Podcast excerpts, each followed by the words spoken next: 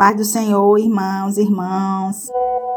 Mulher, a, a irmã com a saia curta, tu não viu? No meio do louvor. Menino, se liga nessa resenha. Eu tenho um babado pra te contar, tu não vai acreditar. Mas eu tô contando aqui pra vocês pra gente orar, viu, gente? Não é pra fofocar. E fofoca não é de Deus. A gente precisa orar pela vida dela, né, irmãos? Pra edificação do corpo de Cristo. Gata, eu tô passada, viu? Não, porque eu não sou fofoqueira, não, mas. Mas acho importante estar ciente das coisas, né? Porque a fofoca? Porque é a fofoca? Edificante. é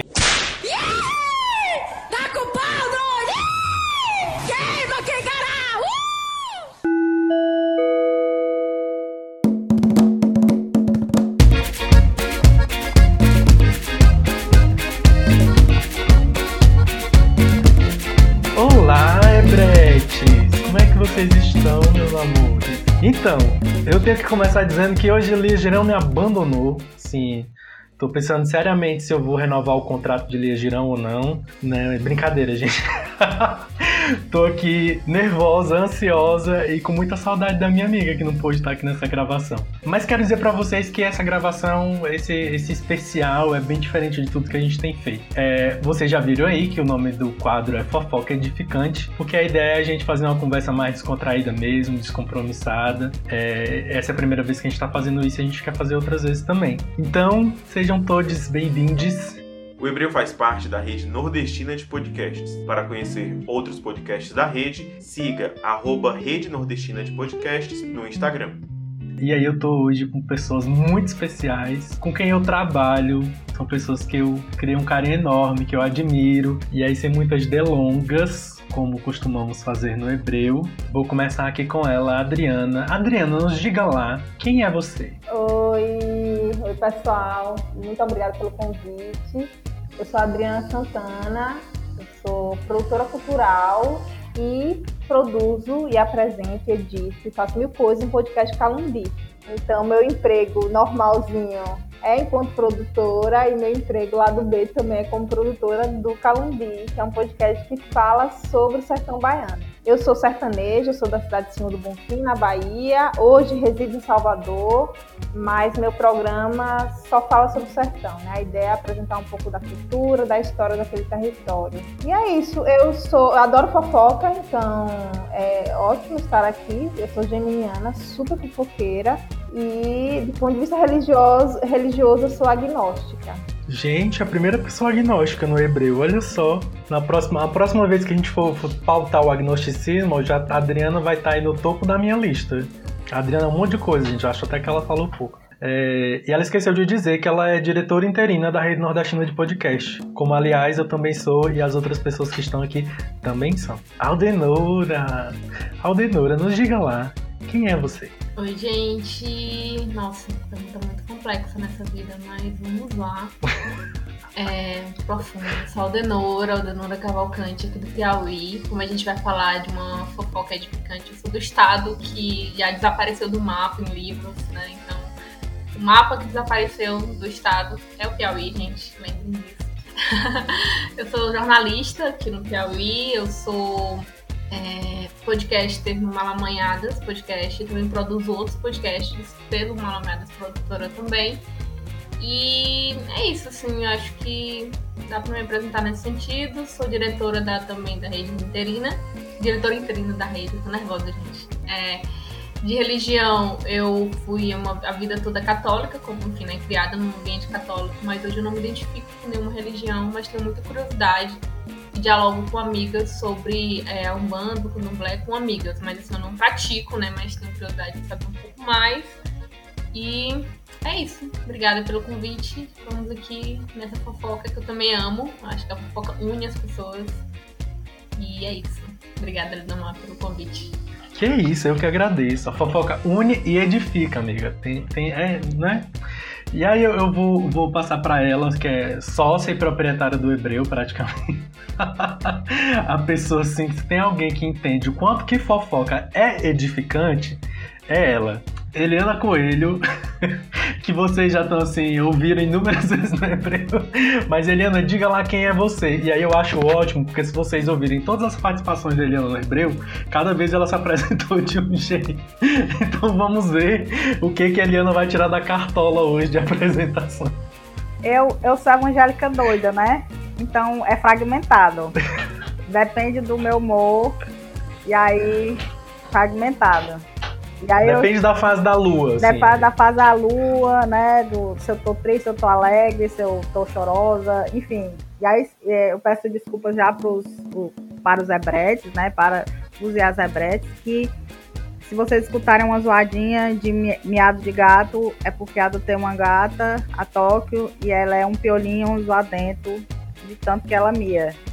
Tem muita comida, tem muita bebida, é bem cuidada, mas é, é fazendo zoada direto. E aí quem eu sou? Eu sou Helena Coelho da Silva, é, sou sobralense, da cidade né, do Ceará, também conhecida como United States of Sobral, né? Enfim, o que mais que eu posso falar? Sou da sou socióloga, né? E aí professora também da educação básica e direto podcaster do Elas Pesquisam e também agora do Trainee de Aljumar que é um podcast para a gente falar sobre cultura coreana de um jeito como fosse uma mesa de bar, não assim com a visão de especialista, né? Porque a gente não sabe nem falar o nome dos atores que a gente gosta, não sabe falar, não sabe pronunciar. E aí, bem, é muito doido esse podcast. E aí, e aí eu já falei, né? Religião, sou taurina, sou evangélica doida, e a, mas acredito em alma, e aí eu tenho um pouco de medo de espíritos, né? que podem tanto do bem como do mal, né? Que é uma, é uma, é uma coisa que geralmente evangélico não acredita, mas eu acredito. então, se eu estou sozinho em casa, alguma eu acho coisa que tem mexe, muitas coisas que geralmente evangélico não acredita que você acredita, amiga. Você é um evangélico diferenciado. É, é, eu vou fazer a minha igreja para ganhar dinheiro. Perdão aí pros crentes mais crentes aí, mas só uma piadinha.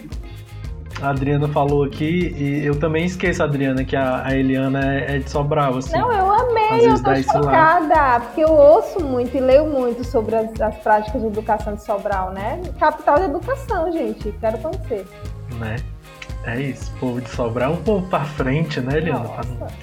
Não sei, um povo pra é, frente. Mas não tem sobralidade não, viu, Adriana? Não tem expectativa não, porque a sobralidade é, é uma uma, um termo que é, é, se refere que o pessoal de Sobral acha a princesinha do norte, né?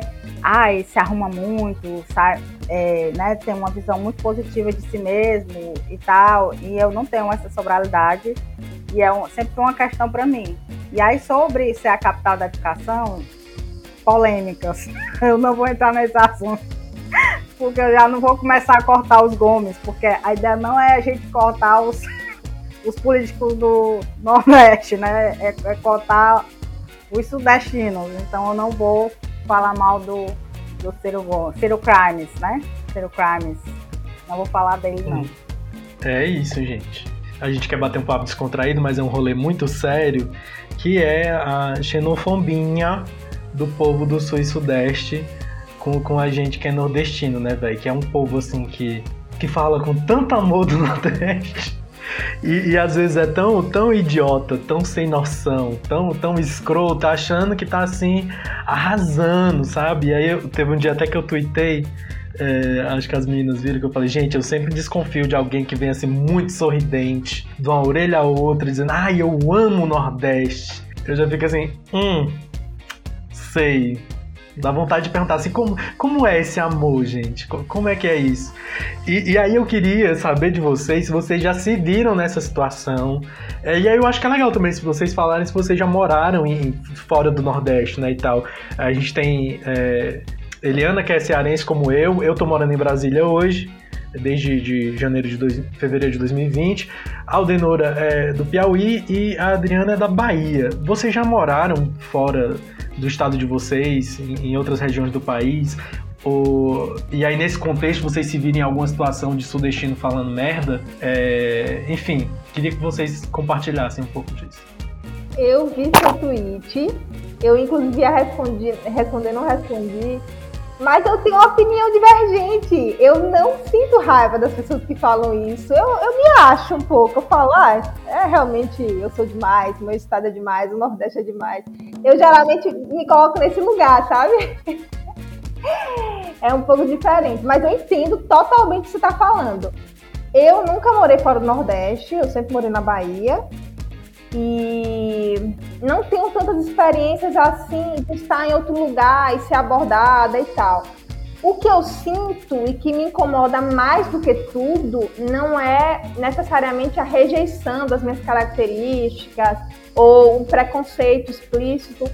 O que eu sinto mais raiva mesmo é do paternalismo. Isso me incomoda profundamente. Assim, é como se eu fosse eu imagino que vocês conheçam essa expressão, né? Café com leite. Que é a pessoa que não tá jogando para valer ali o jogo. Então você é tipo a pessoa que, ai, tudo bem fazer meio errado, ai, tudo bem não ser tão bom que ela faz. Ou eu vou dizer que é muito bom até demais, porque eu não esperava tanto dessa pessoa. Esse paternalismo é uma coisa que me incomoda muito, assim, eu me sinto muito. Nossa, eu, comp... eu compito para valer, eu tô aqui, tipo, fazendo, trabalhando muito, eu trabalho muito, eu faço as coisas muito direitas e sou muito responsável e capaz. Então, assim, não me trate com paternalismo, sabe? Então, isso é uma coisa que eu mais sinto em diálogos com pessoas, né? Mesmo que virtuais, assim, né? Como eu falei, não tive experiência de morar em outros estados, mas em diálogos virtuais isso acontece um pouco. E vocês, meninas?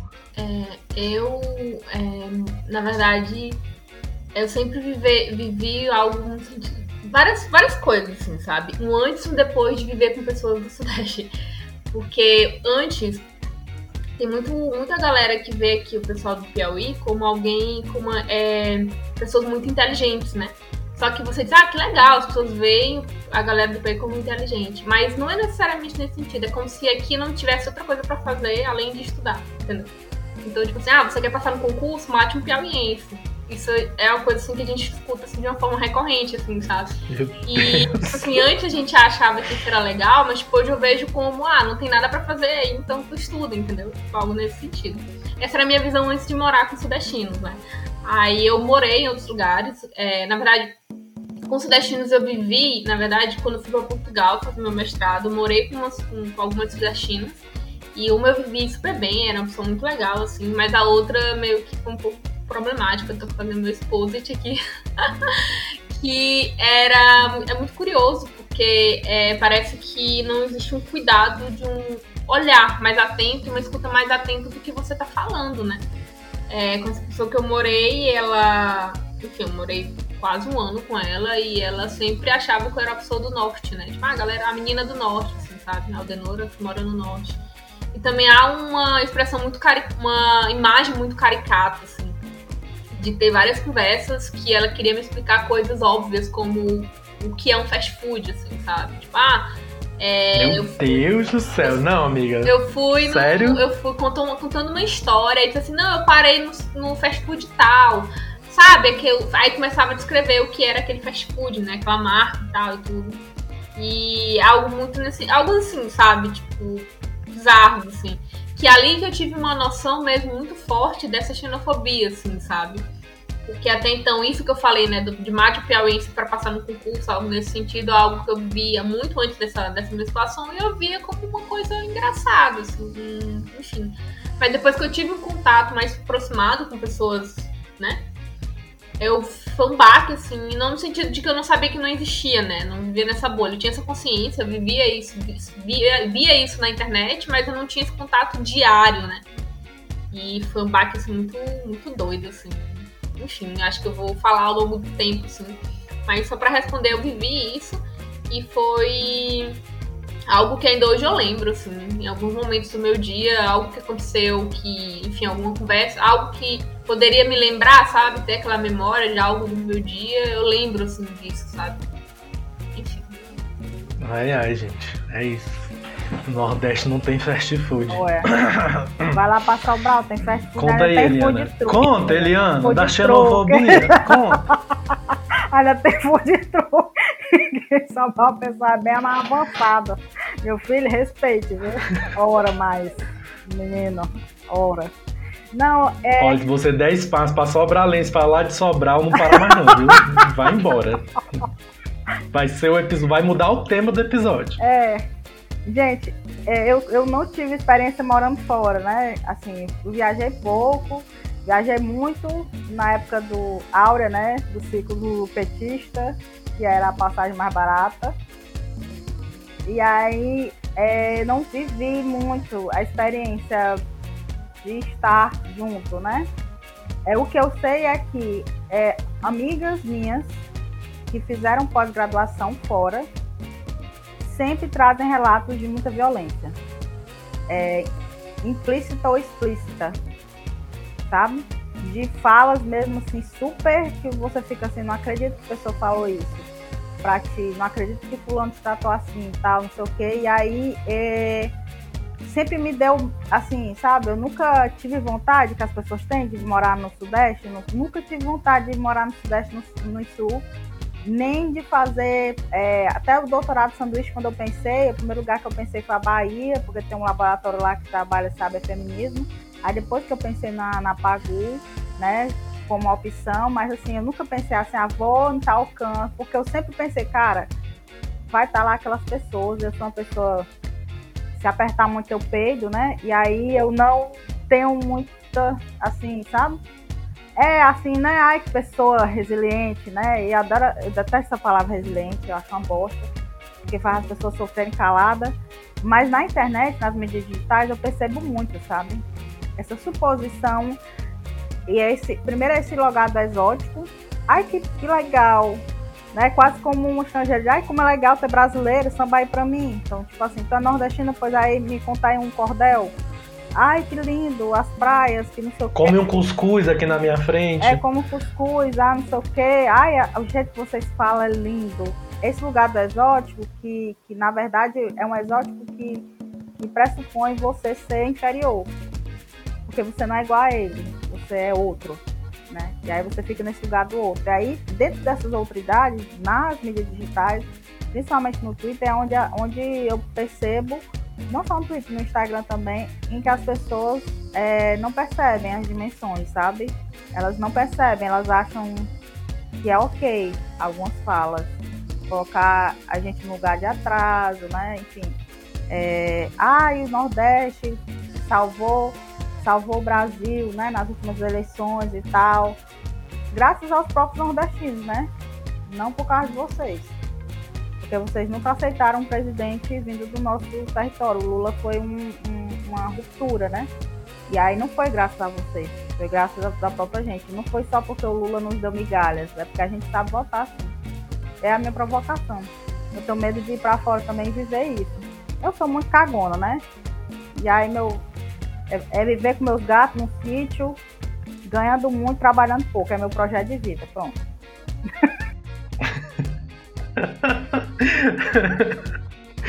Arrasou, amiga. Então, gente, é, é minha, minha primeira experiência também morando fora do Ceará, né? Eu saí. Tipo, eu não conheço muitos estados fora o Ceará. Eu só fui aonde? Onde é que eu fui? Eu fui em Pernambuco, passei por Minas Gerais, mas só passei, né? Literalmente, fazendo escala em Minas Gerais para chegar em Brasília. Então, essa é a minha primeira experiência morando em outro estado, né? Morando aqui nesse estado muito singular que é o Distrito Federal, que tem muitas peculiaridades. Eu dei muita risada que é, se você é Brett, se vocês não ouviram ainda o episódio que eu gravei com o Bisão, escutem, viu? Porque foi maravilhoso. E aí eu dei muita risada que quando eu fui contar do meu rolê, que tinha vindo pra cá pra ficar com o Ronaldo e tal. Aí a Beck falou assim, gente, é uma prova de amor muito grande. A pessoa sair do Ceará pra ir morar no Distrito Federal, gente, um lugar tão ruim, é uma prova de amor. então é tipo isso. Então é a minha primeira experiência morando fora do Ceará, né? E é, eu não tenho uma lista enorme de coisas paias que, que as pessoas falaram aqui sobre isso, mas teve uma situação muito curiosa, velho. A gente, eu e Ronaldo entramos na, na pira de, ah, vamos fazer um plano alimentar, ver se a gente consegue comer melhor e tal, criar uma rotina de alimentação, porque foi isso, né, gente? A gente entrou no home office, quarentena, e aí a, a pedir comida no iFood virou a regra. A gente o tempo inteiro dentro de casa parecia que a diversão era pedir alguma coisa para comer. E aí foi, né? E aí a gente, a gente se desafiou a, a, começar um plano alimentar. Aí fomos num, num nutricionista aqui em Brasília. Eu e o Ronaldo. Vamos lá, né? Massa. Aí a gente chegou lá, e aí ele conversando com a gente, muito atencioso e tal. E aí quando a gente falou que era, era do Ceará, ele, ah, é Ceará, muito massa, Nordeste, né? Umas praias bonitas. De praxe, né? Nordeste, praia, só. né? Enfim. Mas aí, velho, quando a gente chegou na parte de fato pensar no- nas coisas que a gente poderia comer, quais eram as preferências e tal. Aí ele falou logo da, da, da tapioca e do cuscuz, né? Porque com certeza, né? Vocês comem muito cuscuz, muita tapioca, né? Porque Nordeste, essas coisas. Mas o que me chocou mais foi que tal hora, ele, ele pensando no plano alimentar, ele falou assim. É porque assim, né? A gente também tem que partir do pressuposto que, como vocês são do Nordeste, é, muito provavelmente os avós de vocês passaram privação de alimento, né? Passaram fome e tal. Então, assim, às vezes a pessoa já traz, tipo, como se fosse uma herança genética, né? Porque como os avós de vocês passaram fome. Velho. Eu fiquei sem reação, sabe? Eu fiquei assim. Os ouvintes, Não, gente, eu não os vi. ouvintes não estão vendo a nossa cara, que a gente tá aqui chocada ouvindo essa história. chocada, passada, vendo pela primeira vez. Eu fiquei muito sem reação, sabe? E aí, enfim, eu não consegui falar nada, só passou, né? É, e aí, no- depois no caminho em casa, eu comentando com o Ronaldo: Amor, você percebeu? Como assim os nossos avós passaram, muito provavelmente passaram fome ou, ou- ou tiveram uma alimentação pobre? É, caralho, velho, sabe? Enfim, eu acho que eu só tenho esse caso pra contar, mas eu acho que ele é muito ilustrativo do- da visão que as pessoas Cara. têm no Nordeste. Tu falou aí e eu lembrei de um, um episódio que aconteceu comigo. Que eu tava conversando sobre comidas típicas. Né? Tinha, ah, minha, né? Comidas típicas. Vamos falar aqui duas pessoas de regiões completamente diferentes. Vamos falar sobre comidas típicas. Aí eu peguei e disse, não, lá onde eu moro, a gente tem muita. Nossas, nossas comidas típicas são muito à base de carne, né? O arroz, Marisabel, tem carne, creme de galinha, galinha, tem carne, paçoca, enfim, tem muita carne. Aí eu, beleza, né? Come- Comecei a citar as coisas e tal. Aí a pessoa pegou e virou pra mim assim: Sério? Vocês comem muita carne? Eu sim, comemos. Nossa, eu pensava que quem comia muita carne era a gente aqui do sul. Pra mim, vocês comiam, sei lá, peixe. Assim, como se eu acordasse e pescasse peixe na praia. Gente, eu moro numa capital que nem praia tem. Começa por aí. tipo assim, gente, Não tem praia? Mas onde Gente, onde é não, que você mora no Nordeste que não tem praia? não tem praia, sabe, gente? Tu não mora no Nordeste, tá mentindo, né? Acho que eu não moro no Nordeste. Porque tu disse assim, mulher vai aprender geografia, que é a capital Vai aprender, é gente. Aí, tipo isso, assim, A? Aldenor, ela pensou assim que tu acordava, abria a janela do teu quarto, jogava uma vara de pescar no mar, tipo que um peixe, Tipo uma tilapa. Tipo isso, gente, é surreal, assim, a imagem que as pessoas têm do, da nossa vida, assim, tipo, eu não dou. E, e o pior é porque, tipo assim, a gente não dá, pelo menos, não sei, assim, tipo, não dá pitaco na vida do outro. A pessoa vai dar pitaco na tua vida, assim, com, cria todo um imaginário, assim, de conhecimento de causa de que eu vivo comendo peixe, eu não como carne, assim. Ah, eu cresci sem comer carne porque não, não tenho acesso a isso, sabe? É surreal, assim. Sim, foda.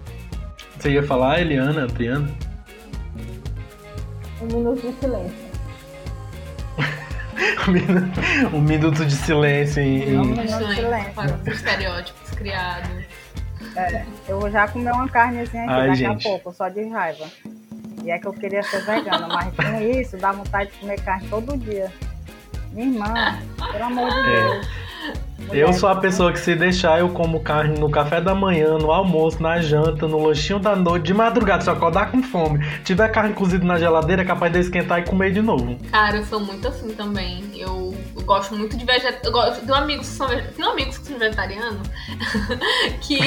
eu tenho amigos que. Não, assim, ó, eu fico, nossa, eu adoro pessoas vegetarianas, assim, né? Tipo, porque dá pra fazer diversidade com, com vegetais, com legumes. Eu amo, assim, a, a diversidade, gente. Mas é bom pra misturar com a carne, né? É bom ter diversidade com a minha carne. Eu, como uma pessoa vegana, queria dizer que.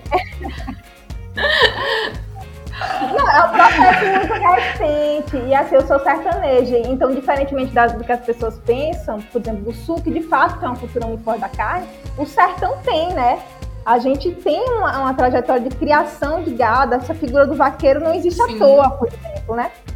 E, e era um tema que eu queria pautar no podcast, sabe? Como é difícil é, romper isso num território que valoriza a carne e realmente coloca a carne na mesa o dia inteiro, né? De manhã, tarde e noite. Então, é um tema que eu quero pautar assim, no podcast, veganismo no sertão, né? Como romper esse, essa, essa, essas tradições, né? Romper no sentido Massa. positivo, assim, de pensar outras Massa. possibilidades e tal. Eu fui pro almoço Acho no, massa também. no MST, é, sábado, teve, eles abriram de novo o centro de formação aqui em Fortaleza, né? Estava fechado tudo, aí teve uma feira, aí teve uma palestra, e aí música ao vivo e muita comida, né? Porque tudo é MST, MTST, qualquer movimento social popular é muita comida, gente. É assim, ninguém, assim, eles se reúnem sempre, eu gosto muito disso, dessa lógica porque também a lógica de, de- quando eu lembro da igreja também, que gente igrejeira que se reúne tem que ter comida. Eu lembro de uma reunião política que eu fui com uma amiga minha feminista que não tinha comida, que eu fiquei no carro falando mal de como é que pode fazer uma reunião política e não ter comida. e era num lugar que era chique, né? Enfim, prefiro os movimentos populares, porque eles pensam nas pessoas. E aí, é, tinha lá no curso do MST, tinha a carne de, de caju, né? Desfiadinha e tal, não sei o quê, e tinha a carne. A Adriana, eu comi os dois. Eu comi as duas colheradas de carne. De caju. E comi lá. Não podia ter substituído, né, mulher? Era a minha chance, mas tava boa, viu? Armaria, eu comi demais. Naquele dia, foi sábado agora, foi muito bom. E, e isso é um, um retrato, é um, um, um como é reconhecimento histórico não, gente, como é um, um retratação histórica. Meu nome é aquele expressão? Uma reparação. Isso é uma reparação histórica para dizer pro pessoal do Sudeste e do Sul que a gente come carne. Olha, a- nossas fazendas de gado, nossos avós eram donos de fazendas de gado. a gente tem carne, entendeu? Tipo, isso aqui, essa conversa. Nada com respeito à, vegeta à vegetariana do rolê. A gente tem carne, a gente não passa fome nesse sentido. Lógico enfim, né? Não tô, tô considerando aqui, né, uma brincadeira, assim, não tô dizendo que a gente não tem uma, uma parcela da população, enfim, né? Mas, enfim, isso é uma reparação histórica, dizer pra esse povo que a gente come carne, que a gente tem comida na mesa, assim, sabe? Cara, eu lembrei de outro, outro rolê que, gente... Ai, gente, olha, vocês estão ativando gatilhos aqui. É, eu lembro de uma vez, que eu, aí eu começando, continuando falando de comida, né? Eu disse, não, gente, porque macarrão, pra mim, pra gente, macarrão é um complemento da comida. Ela vem junto com arroz e com feijão. Porque, enfim, né, pra gente, pelo menos pra mim, macarrão é aquele macarrão, o espaguete, que vem a complemento, né? Aí a pessoa vira e diz assim, sério, pra mim, a massa... A massa é uma refeição. Como assim? Vocês comem arroz, feijão e macarrão? Aí, aí, tipo assim, cara, quem nunca teve, tipo, uma família, tipo, eu- pelo menos eu penso assim, né? Tipo, quando você fala de, de dessa comida mais, mais, mais, substância, né? Como meus pais falam, com mais substância tudo junto, a gente pensa de uma época que realmente era o que tinha pra comer, assim, sabe? Antigamente e tal, nesse sentido. Aí a pessoa chega pra mim dizendo que, olha, eu nunca vi macarrão junto com arroz e feijão, assim. Não é- sabe? Você não conhece esses outros tipos de macarrão, por exemplo? Tipo, essas massas. Eu não, eu só conheço espaguete mesmo, que é o meu complemento, minha comida. Então tem que respeitar É. isso. O que me incomoda nessas conversas é que não parte da curiosidade, né? Do entender melhor, porque a gente é- tem muitas diferenças regionais, gente. É Exato. Então o espanto não é um problema por si só. Mas é a falta de curiosidade, de colocar aquela diferença num lugar de inferioridade, né? Coloca como espanto, na verdade. Tipo assim, nossa, é desse jeito. Pra mim, eu achava que era dessa forma. Não é aquela coisa de você manter. E justamente, não é aquela coisa de você manter uma conversa com trocas de, de, de, de realidades. Mas é algo de tipo assim, eu conhe... a pessoa conhece uma criação estereotipada da sua cabeça, de uma região. E você vai para aquela, aquela conversa carregada com aqueles estereótipos e não quer saber o que o outro está dizendo, já quer dizer pro outro o que ele acha que é, sabe? E é isso também, eu concordo com a Adriana, é o que incomoda, assim, sabe? A pessoa não, não parte, não escuta, assim, sabe?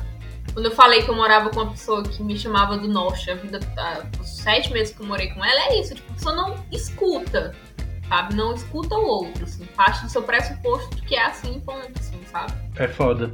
Eu, eu só até anotei pra não esquecer, mas a gente falando do rolê de, da fome e tal, da insegurança alimentar, sendo que assim, né, velho, no atual contexto político e econômico desse país, a fome é uma realidade desse país. Não é um rolê do Nordeste. Tem gente no estado, na capital do estado mais rico do país, que é São Paulo, passando fome. Tem gente que depende lá de trabalhos como o do padre Júlio Lancelotti, de tantas outras pessoas que auxiliam pessoas em, em situação de rua para ter o que comer. Então, é, não é à toa lá o, a Bolsa de Valores de São Paulo botou um touro ridículo de ouro lá na frente e a galera fez um, um, um, ato lá político, né? Colou uma placa lá com fome escrito. Então a fome é, é, um, é uma realidade do país todo, não é só do Nordeste, né? Deixa eu só fazer uma observação sobre isso. Porque, assim, me incomoda muito que os discursos hegemônicos tratem o Nordeste ainda como esse lugar, né? É, da, da fome e tal. Então, agora, nesse momento que a gente está falando, né, sobre ter aumentado o número de pessoas na miséria e tal, sempre tem uma fala jornalística que é, principalmente no Nordeste, sabe? Mas principalmente também na periferia de São Paulo, principalmente também na periferia do Rio de Janeiro, porque você não destacam esses lugares, entendeu?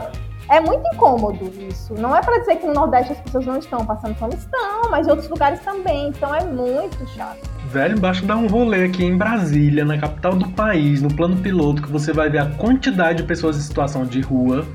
E eu lembrei, só para puxar esse tópico, eu lembrei que é, quando o, o, Lula implementou, implementou o Bolsa Família, é, a primeira cidade que foi implementada, que foi feito um estudo, foi Guaribas, que foi aqui no Piauí. E é uma cidade que tem muita, tem muita pobreza e voltou a ter pobreza, porque, enfim, né? A gente está numa condição, né, hoje de tudo. E é curioso isso, que quando os jornalistas falam de fome e querem fazer matérias especiais, eles vão para Guaribas. Porque só tem fome em Guaribas, que foi a cidade que tem uma renda per capita baixíssima, que foi a primeira cidade. Na verdade, nem foi Bolsa Família, foi Fome Zero, na verdade, porque os programas e, enfim, né, foi implementado lá e, e, lá é onde tem a pobreza. Então vamos retratar ali, sabe? Aí tem aquela, aquela foto típica, né? Do, tons terrosos, quentes, do, do chão todo rachado, né? Aquela família magra, entendeu? Tipo, algo nesse sentido, assim, pessoas negras também, né? Na, na capa ali, só a pobreza, assim, sabe? E sempre é isso, sempre retratam o Nordeste, sempre retratam uma cidade do interior do Nordeste como a, o local que está com fome, sabe? Como se não se considerasse os outros lugares. Sim, sim. E, e é um, um para não falar só disso, né, do, dos muitos estereótipos, também tem tem isso de que é, é, como se a gente não, não fosse um lugar de, de produção intelectual, de produção acadêmica. É, e aí eu lembro de um caso muito específico, né, que foi alguém me falando de, de, de uma mulher que estava fazendo doutorado é, em teologia, Eliana, inclusive. Ou era na PUC do Rio, ou era na PUC de São Paulo. E aí o professor lá, muito escroto, lá dando, não sei que aula era, mas a hora tava falando de, de hebraico e tal, talvez fosse uma aula de hermenêutica, não sei, de, de exegese do texto bíblico. E aí ele muito no discurso de que, ah, é porque eu sei que tem pessoas na turma que são do Nordeste, né? Então assim, a gente tem que ver porque é, a, o ensino é muito deficitário e tal, então eu sei que as pessoas têm mais dificuldade de acompanhar. Então vamos aqui adequar o ritmo da aula à deficiência dessas pessoas, pipipipopopó. E aí ele falando isso, escreveu uma frase em hebraico na lousa, né? E aí continuou falando. Aí quando ele passou a palavra para essa mulher, que era nordestina, ela disse: Ah, professor, só antes de continuar, é porque o senhor escreveu errado ali. Aquela palavra em hebraico, na verdade, é escrita assim e assim. Porque é, tá nessa classificação aqui. Então não é dessa forma que se escreve. Enfim, né? Deu um close na cara é dele. Isso. Mas de, lindo. De, de pra dizer isso, né? Que a pessoa já parte do lugar de que com a gente tem que, tem que adequar a linguagem, não dá para esperar tanto, porque as pessoas têm um ensino deficitário no Nordeste. Caralho, velho. Que foda, né? Que foda. Ai, que triste, meu Deus do céu. É. E aí, que morte so... horrenda, como diria Gilberto. Morte horrenda. E é sobre essas duas coisas, sobre a fome, né? Ser parte do projeto do sistema capitalista do qual a gente está vivendo, né? Capitalismo financiarizado, que é extrativista, que não vai sobrar nada. E aí também a gente tem que problematizar o fato que a gente é como é, a carne para a gente tem um significado simbólico de substância. Como é que, que você e eu acho que estou esperando ansiosamente por esse episódio, Adriana, como, como pegar essa tradição de carne né, e ressignificar, né, porque para nós é, é significado de substância, né, é a mistura.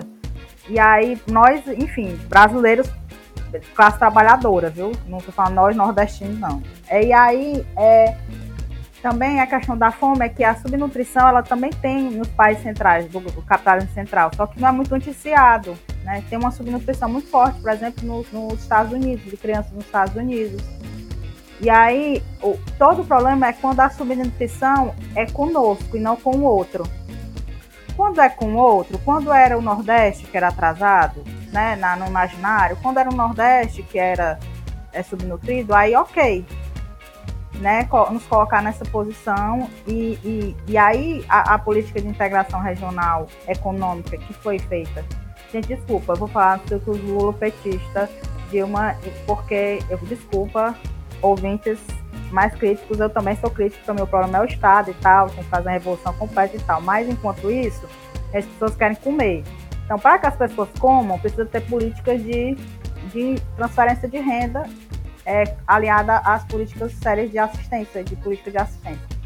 E aí, o que é que eu, eu, eu quis dizer com isso é que quando é, se levantou, vamos dizer assim, o Nordeste como potência, né? Um investimento de, de, de tanto de ciência e tecnologia, educação. Então, assim, quando se pensou, você teve uma igualdade. E aí essa igualdade não, não foi muito querida pelas pessoas do Sul e Sudeste, né? E aí é, nos, nos colocando nesse lugar do caricato, né? E aí, esse lugar do caricato também é o lugar do nordestino, do nordestino, o caricato, que foge da seca e tal. E aí, é, é, só, é só sobre isso, sabe? Sobre a fome, ser um, existir em lugares do capitalismo central, não só no, no, no, no sul global, e é, é sobre, ah, sobre a educação, que aqui também tem polo de educação e aqui tem muitas é, é, tem muita formação, tem muita é, produção de ciência e tecnologia. Uma professora da UFC de geografia ganhou um prêmio. Ah, eu não vou lembrar qual prêmio que ela ganhou, mas ela ganhou só sobre o estudo dela super avançado. Teve uma de física também que ganhou na UFC, falando sobre. É, não vou lembrar sobre qual era o estudo dela, mas assim, não é que não se produz, não é que não tem conhecimento, né? E eu ia falar, porque eu combinei com, o pessoal que eu ia falar isso, as pessoas vêm fazer concurso público para professor aqui, porque sabe que aqui tem plano de cargo e carreiras. Vem, vieram para o Ceará, vem para o Maranhão, porque sabe que a gente paga bem. Então, isso é investir na educação. É você pagar bem os professores, né? E aí, por isso que vem uma leva de gente para vir para cá para fazer concurso. E aí, é, será que aqui realmente tem uma educação deficitária?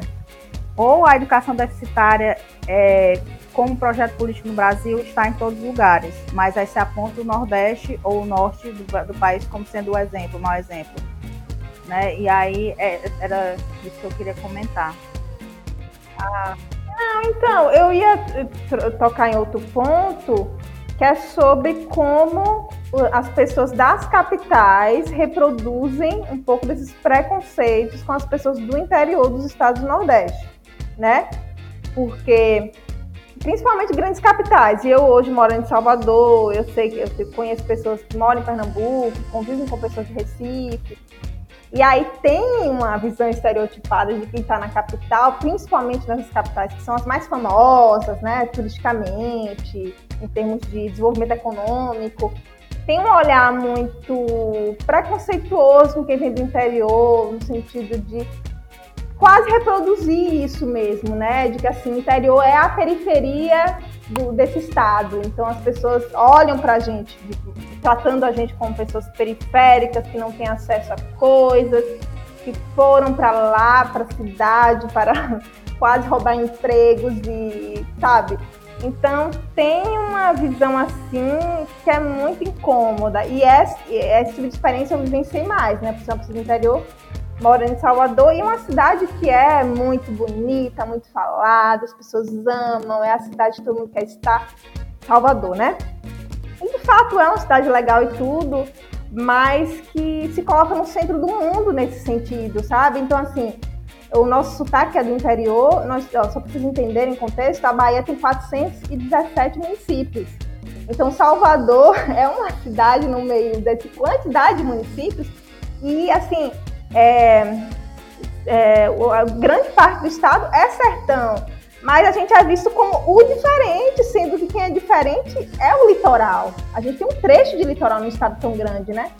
Mas é consenso entre as pessoas que moram em Salvador que eu sou a diferente. Não, cara, vocês são diferentes, considerando todo, todo esse núcleo populacional que existe aqui no interior do estado. Então é muito incômodo estar nesse lugar que é, cara, eu me identifico com todo mundo que vem do interior. Eu tenho muitos amigos que são de cidades completamente diferentes, a gente fala a mesma língua, a gente se ouve igual, sacou? Então vocês que não nos ouvem igual, vocês que são ponto fora da curva e deveriam respeitar essas diferenças, né, que existem. Mas não acontece, assim. Então isso é um incômodo muito grande. E daí o foda é que alguém é, de fora do Nordeste fala da Bahia, Bahia é Salvador. Ponto. Exato. Não é isso, amiga? É, exato, e muito reforçado pela literatura, né, pela música. Então a gente tem grandes ícones que fizeram essa repercussão acontecer, né? Dorival Caymmi, Jorge Amado, que são grandes figuras da nossa cultura, né? E aí reproduziram esses traços culturais soteropolitanos para o mundo, e aí se vende uma ideia de que a Bahia é isso. E a Bahia não é só isso. É litoral, é, é camarão, é carnaval, mas assim, a minha realidade individual de cidade interior é outra coisa, entendeu? Então, é, infelizmente os códigos midiáticos eles são muito reduzidos e eu acho que as pessoas daqui reforçam isso. E eu, a Adriana falando isso, eu fico lembrando também é disso. Você falou da mídia, eu lembrei de como algumas coisas que repercutem na mídia nacional contribuem para esse lugar que vão colocando no Nordeste, né? E aí eu, eu como eu não tenho medo de, de ser cancelada, vou aqui falar mal do time da Juliette, não é nem da Juliette, não tenho nada contra a Juliette. Yeah. mas, é, mas, mas, mas de como vai se personificando a ideia de que ser nordestino é ser como a Juliette mostrou que é no reality show e tal. Ou a figura do cacto, né? De, de, sempre que se fala do Nordeste, pensar assim, num símbolo do Nordeste, você pensa num cacto. É, e de, de coisas que eu ouvi, né, muito por conta do, do, do rolê da Juliette. É. Eu ouvi, li isso em jornal, de que a, a, a Juliette levou a música nordestina para o resto do país. E eu fiquei assim tão incomodado, Gente, velho, com isso. Que ela levou o Chico a primeira César. pessoa- Gente, o Chico César, que é conhecido. Pra mim, ele é conhecido no Brasil todo. Ela descobriu o Chico César. Gente, por favor, né? Luiz Gonzaga. Luiz Gonzaga. Luiz Gonzaga. Patrimônio É o Barramalho. É patrimônio do país. Todo mundo conhece. Ela levou. A Cacto levou. Tipo, essas pessoas não conheciam música do Nor- não conheciam música do Nordeste. assim, No Nordeste não se produzia música, não se tinha composição e tal, até Juliette. Chegou Juliette, a Juliette é a pessoa que levou música do Nordeste para o resto do país. Caralho, velho. Hoje, quando as pessoas vão falar do Nordeste e tal, é a referência que fala do Nordeste, ai, a culinária nordestina é o quê? Cuscuz. Cuscuz e tapioca, sobretudo cuscuz. Cuscuz como símbolo mor do que é o Nordeste. Aí você é obrigado a ouvir coisas do tipo: ai, gente, tem influência da cultura nordestina no país inteiro, o cuscuz é a prova disso. Sério, velho? Sério de que a prova de que a cultura nordestina influencia o resto do país inteiro é o cuscuz, assim, tipo, o Nordeste não teve mais nada que foi produzido no Nordeste e foi pro resto do país além do cuscuz. No Nordeste não se produz literatura, não se produz música, não tem liderança política, não tem exportação de tecnologia, não tem educação de qualidade, né, Eliana Sobralense? É, é, só tem o cuscuz, assim. Influência nordestina no resto é o cuscuz. Ou o acarajé. É, É isso? Eu, eu acho interessante você falar, porque eu acho que a, aquela história, né, de que os fãs acabam atrapalhando o rolê. Sabe, assim, o problema não, não é Jesus Cristo, é a fanbase. É, porque é bem isso mesmo. Por exemplo, eu acho que Juliette, enquanto a figura pública que ela é, ela tenta falar sobre diversidade. Então, assim, a mulher tá aí em capa de grandes revistas, destacando é, estilistas nordestinos contemporâneos, sabe? que estão saindo totalmente do estereótipo, fazendo coisas né, muito massa, inovadoras, sendo repercutido globalmente e tal. Então, assim, eu acho que tem uma tentativa de mostrar outras coisas, mas eu acho que as pessoas ficam muito é, apegados ao que se chama de tradição, né? A coisa assim do, do pé no chão, do que é mais tradicional e raiz. Então, assim, acaba deturpando um pouco, mesmo que eu acho que ela tente falar sobre diversidade, acho que ela até tenta, mas as pessoas preferem o reforço de cacto, né? que é um símbolo muito massa, assim, que eu super admiro, mas, por exemplo, eu evito usar no meu podcast. Eu acho que não é só isso, entendeu? Há outras plantas típicas da Caatinga, vamos falar sobre elas, né? O problema é o reducionismo, né? Exato. né? É reduzir e, tipo, até porque o, o bioma nordestino é muito diverso. Exato. Porra, pelo amor de Deus. É geografia básica, gente. Vocês sudestinos são tão bem educados, com educação de tanta qualidade e não sabe geografia básica, porra, caralho. É, e aí também, velho, é isso, né? Eu, eu fico pensando também de quais foram as influências na produção desse, desse álbum da Juliette, né? Com essas músicas. Porque tal hora também você escuta coisas nas músicas que, que me incomodam um pouco, de como alguns estereótipos parece que são reforçados ali, né?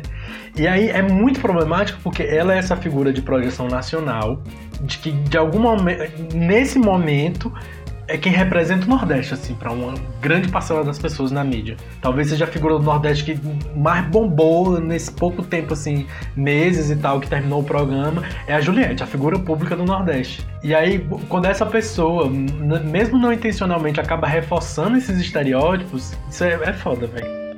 O Hebreu faz parte da rede LGBT Podcasters. Para conhecer outros podcasts da rede, siga LGBT Podcasters no Instagram ou acesse lgbtpodcasters.com.br.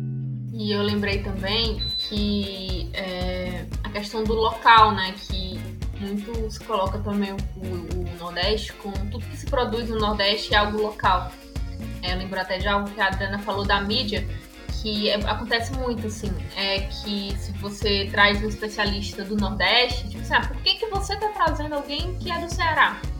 Por que, que você está trazendo? Eu tenho que justificar que aquele pesquisador é importante, porque ele é, do, ele é do Ceará, por exemplo, ele é do Piauí, ele é da Bahia, sabe? Tipo, se ele fosse de São Paulo, ele não era local, eu não tinha que justificar. Ele tá representando ali o nacional, sabe? É, é muito forte isso. E é o que eu tava falando, por exemplo. Carnaval para mim não é uma realidade. É, passou a ser uma realidade quando eu vim para Salvador. E aí eu passei minha vida toda não comemorando essa festa, era só um feriado, sabe? É, e aí, só que o carnaval é uma festa nacional, as pessoas falam como se fosse uma festa nacional, e isso vira, portanto, brasileiro, né? É, o São João é uma festa local, sabe? As pessoas entendem o São João como uma festa local que os nordestinos curtem, e por isso é menor. Então é muito doido pensar nisso, né? A partir de que centro você está olhando, as dimensões da vida cotidiana, os fenômenos culturais, né? E é, é realmente difícil lidar com que o, o, que é seu é particular, o que é do Sudeste é global. É muito incômodo. São João é melhor, tem mais comida. Tem mais comida. As comidas são gostosas e deliciosas. Não, eu queria é só voltar ao assunto, o, o assunto polêmico. É, porque eu fico pensando também sobre como as pessoas, eu comentei aqui no, no chat, como as pessoas se concentram no que emerge agora, no presente. Né? A mídia é muito assim, o que acontece agora é o que está acontecendo, e aí elas esquecem de todo o passado, né? Eu, eu lembro que aconteceu isso com a Anitta, que a Anitta estava levando o funk para o território nacional todo, sendo que tem já pessoas já fazendo funk, já fazendo, né?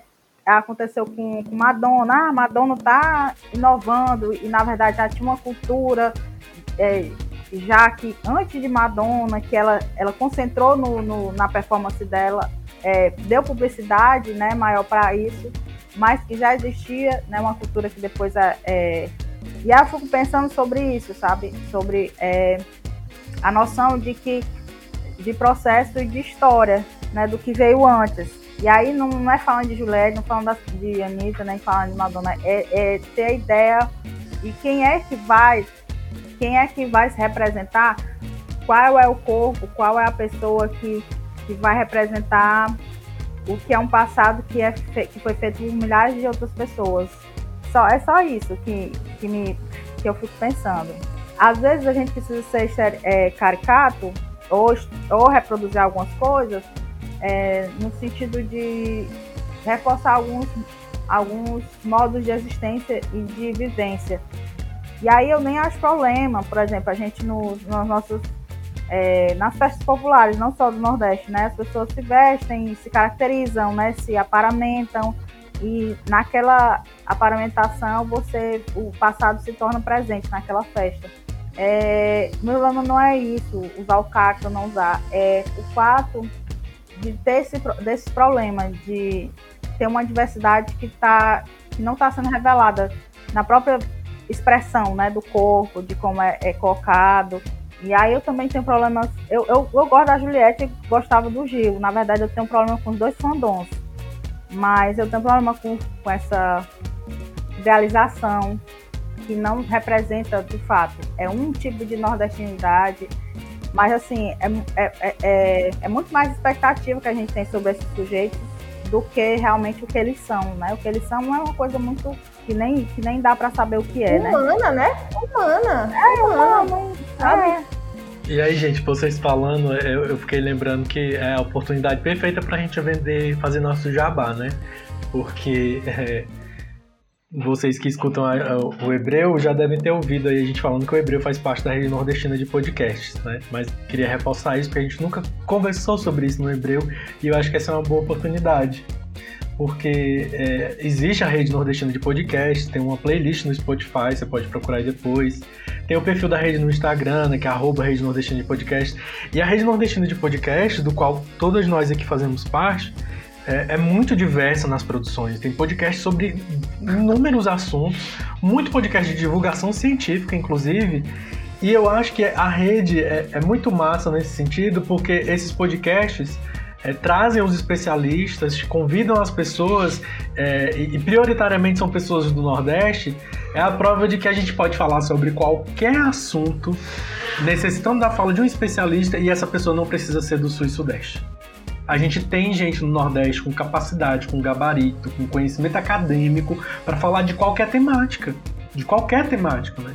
Então, é, é, fica o convite mesmo. Conheçam a rede nordestina de podcast, conheçam a diversidade dos podcasts que formam a rede, porque vocês vão ver que a gente é do Nordeste, mas não tem um tema que, que, esteja limitado que a gente não pode falar porque a gente é do Nordeste. Até porque, velho, os podcasts lá do Sul e Sudeste que tratam de temas específicos, aí fica aquilo, é o podcast de referência nacional que fala do tema tal. E é o que a Aldenora estava colocando. E aí quando o podcast, quando, quando o Elas Pesquisam faz divulgação científica, aí é uma, é uma produção regional, sobre, enfim. O bom é que a fofoca vai de dois jeitos aqui, eu falando e rolando no, no, no chat ao mesmo tempo. A versão proibidona que vocês não vão ficar sabendo. Se torne assinante do Hebreu e tenha acesso às conversas do chat. Enfim, gente. Olha aí. Eu acho que. Mas é muito isso. Eu acho daí. que é bem esse rolê. Mas é muito isso que tu falou, Lidama. Eu acho que é, colocam a gente como regional, é, criam estereótipos da cabeça de um imaginário que, não, é o real, assim.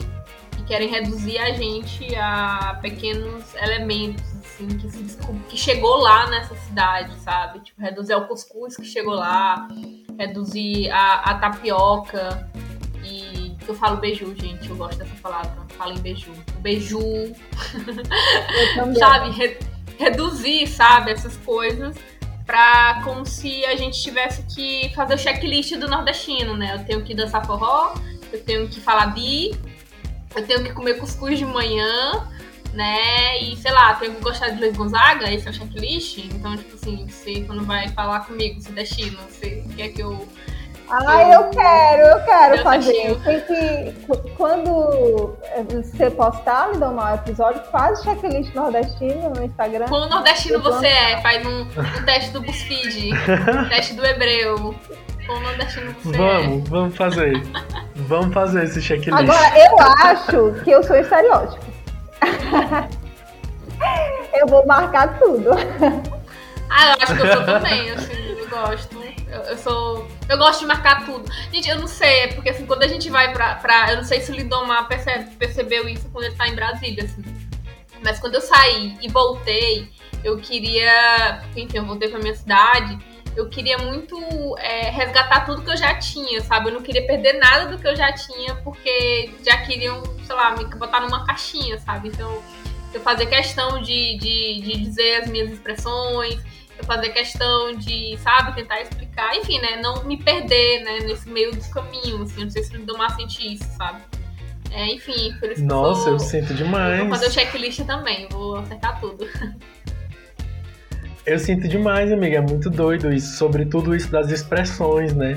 Eu vejo que é muito doido, velho, porque não é uma coisa pensada, né? Mas, tipo, quando eu volto pro Ceará, velho, eu desci no aeroporto de Fortaleza, encontro as pessoas que estão esperando a gente, eu já tô falando assim, sabe? Volta tudo e tal. Que, que aqui também é, é inconsciente isso, é porque a gente convive com outras pessoas que a gente não vai ouvir essas expressões com tanta rotina. Então, assim, a gente meio que, vai perdendo e tal. Mas quando eu volto pro Ceará, velho, aí eu já falo mais atropelado, ligeiro, que nem cearense fala correndo, né? Engolindo as palavras. Nós não tô foi porque eu disse que nós ia fazer aquele negócio. É, assim, é um negócio bem.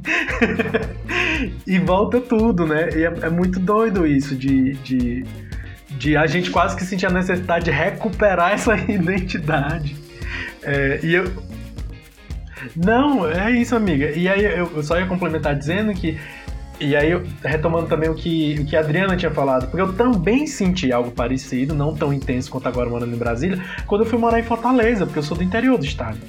Sou de Chorozinho, a primeira vez que eu saí da minha terra para outro lugar, eu fui morar na capital, assim, a pessoa do interior, da zona rural, indo morar na capital, e assim, e aí mesmo na capital cearense tem expressões que eu falo, tem coisas que eu digo, é, que, que, as pessoas também ficam boiando, assim, sabe? A não ser as pessoas mais velhas, né? Porque também tem isso, né, Eliana? Muito do processo histórico do êxodo rural e tal. As pessoas mais velhas, todo mundo que tem família em Fortaleza tem uma galera que tem família no interior, porque foi o processo da migração e tal.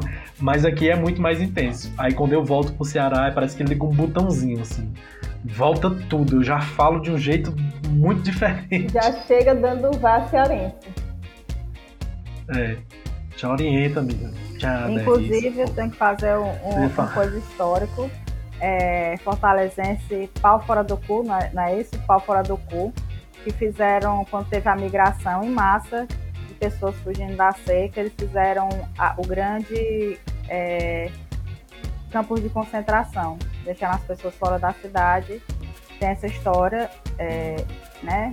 E aí, é, não faço questão de ser fortalezense, enfim, eu não faço questão de ser nada, nada, enfim, né? Tenho muita vontade de falar língua estrangeira, mas eu, eu, quando eu escuto pessoas, professoras de inglês, de francês falando que todo mundo fala com sotaque, então isso me alivia, que não tem esse negócio de, de falar com sotaque que não seja brasileiro ou falar de um jeito, todo mundo tem um código cultural, lingual, de linguagem, né? Pesando o rolê. não, é porque tem que falar. É porque a Fortaleza Belle Époque, viu? A Fortaleza Belle Époque foi pau é com o pessoal do interior, viu? Eu digo assim, eu digo mesmo. E aí, achar se achar muito Amiga, importante. mas Fortaleza é muito Bela Époque, tem muita POC em Fortaleza. Fortaleza é muito POC.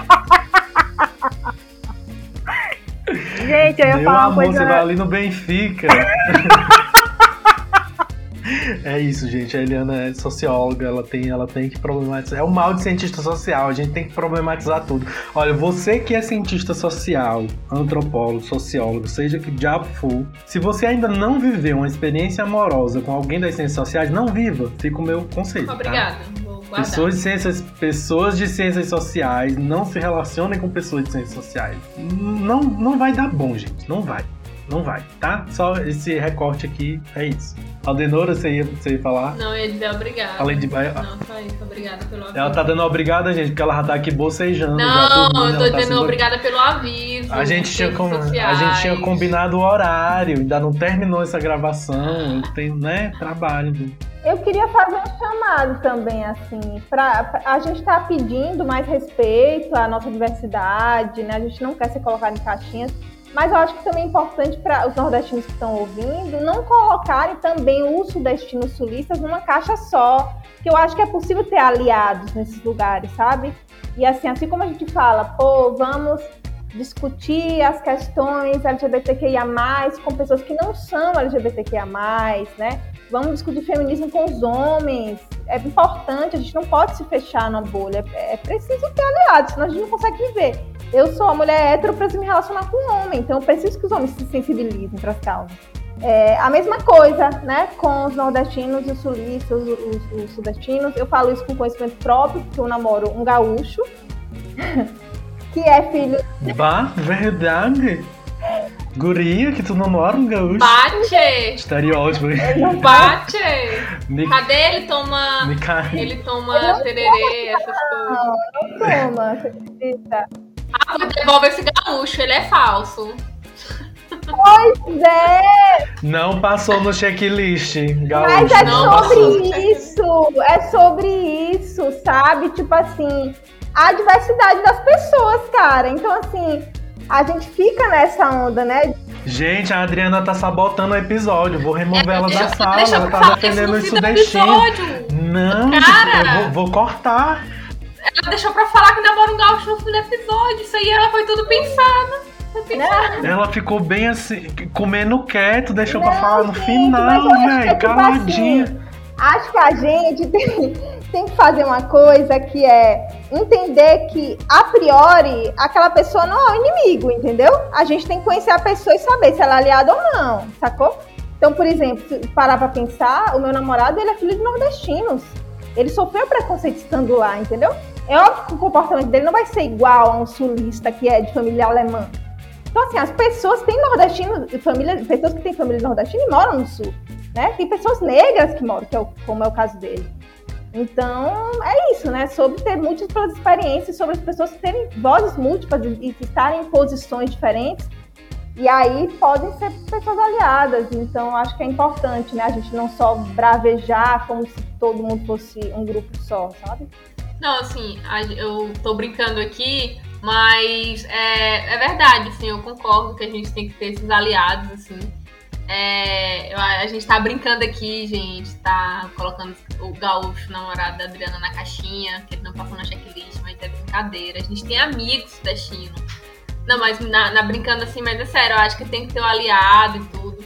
E sempre pensar em, em, em- em- se relacionar com essas pessoas aliadas que você sente, se sente confortável, né? Porque se você não se sentir confortável, alguma coisa tá ali, sabe? Alguma coisa. Volto pra questão do que a Adriana falou, de que quando a pessoa não te olha com questão de saber, a curiosidade, ter curiosidade em saber, né, a tua vivência, algo nesse sentido. Se for um sentido mais. Não vai exotizar gente. Exatamente. Se vai exotizar, vai pra trás, assim, né? Tipo, essa pessoa não é aliada, entendeu? É, e assim como o Nordeste tem as suas diversidades, né? O Sudeste também tem, os sudestinos também tem. Vamos usar essa palavra sudestino, essa palavra é muito legal. E, enfim, eu acho que é isso, assim. Sempre pensar nisso, nisso assim. E assim, eu falar assim, eu concordo com a, com a Adriana e a gente já passou, do- mas eu só queria dizer que quando a pessoa é aliada mesmo, ela, ela não vai é, escutar esse episódio e dizer assim, ah, eu não sou essa pessoa. Se você não é essa pessoa, então parabéns. né? Porque sempre tem essa coisa do aliado. né? Parabéns, gatinha, arrasou! Né? Nada mais Você fez o básico, você não é xenofóbica. E, a- e, a- e aí é a questão. Pau fora do seu cu!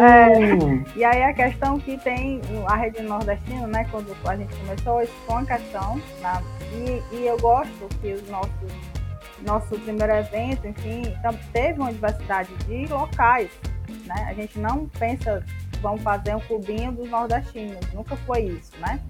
Mas a gente está querendo só pontuar que a gente não quer ficar nesse lugar de caixinha, nem quer colocar ninguém no lugar de caixinha, né? As pessoas são livres. Mas é isso.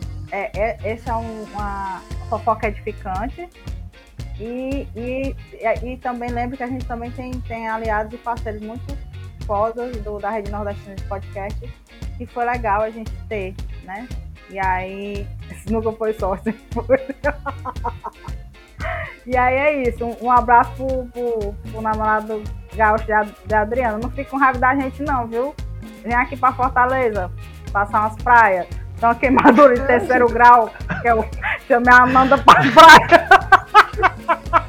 A gente pegou a praia no pior horário. quase queimador de terceiro grau. Vem aqui pra praia, pra praia de Fortaleza.